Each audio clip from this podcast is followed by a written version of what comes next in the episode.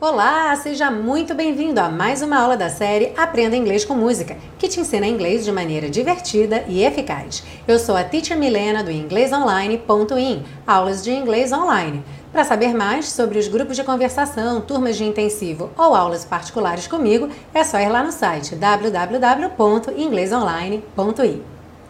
A música dessa semana, de 1970, é Ain't No Sunshine, de Bill Withers. E você já sabe, a gente começa com a compreensão da letra. Ready? A letra diz o seguinte: Ain't no sunshine when she's gone. Não há luz do sol quando ela se vai. It's not warm when she's away. Não é quente quando ela está longe. Ain't no sunshine when she's gone. Não há luz do sol quando ela se vai. And she's always gone too long. E ela sempre se vai por muito tempo. Anytime she goes away. Sempre ou toda vez que ela vai embora. Wonder this time where she's gone. Imagino, me pergunto desta vez para onde ela foi. Esse wonder revisão, vimos várias vezes na temporada anterior. E o I aí fica subentendido, que é I wonder, eu me pergunto, eu imagino. Wonder if she's gone to stay. Imagino se ela se foi para ficar. Ain't no sunshine when she's gone.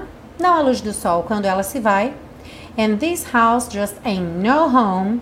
E essa casa simplesmente não é um lar anytime she goes away. Sempre que ela se vai ou sempre que ela vai embora. I know, I know, I know. Ele fala várias vezes. Eu sei, eu sei, eu sei. I oughta leave the young thing alone. Eu deveria deixar a menina em paz. The young thing seria a, a, coisa jovem, como a gente fala aqui, coisa linda, às vezes se referindo a uma pessoa querida. Aqui o adjetivo que ele está usando é o young, que dá a ideia então de que é uma moça jovem. Porém, no sunshine when she's gone. Mas não há luz do sol quando ela vai embora. Na descrição da aula tem o link dessa postagem lá no site, onde você vai poder baixar o seu PDF e também ser direcionado para o Lyrics Training, onde você vai poder praticar o seu listening com a letra dessa música. Ouça bastante a música, pratique bastante a compreensão para chegar na próxima aula para o estudo das estruturas do inglês já firme, craque na compreensão da letra, ok?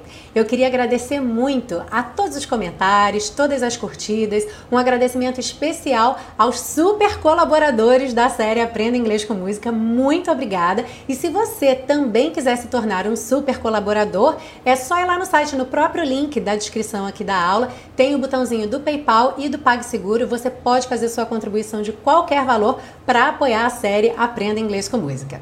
A gente se vê então na parte 2 com o estudo das estruturas do inglês. See you then! Bye bye!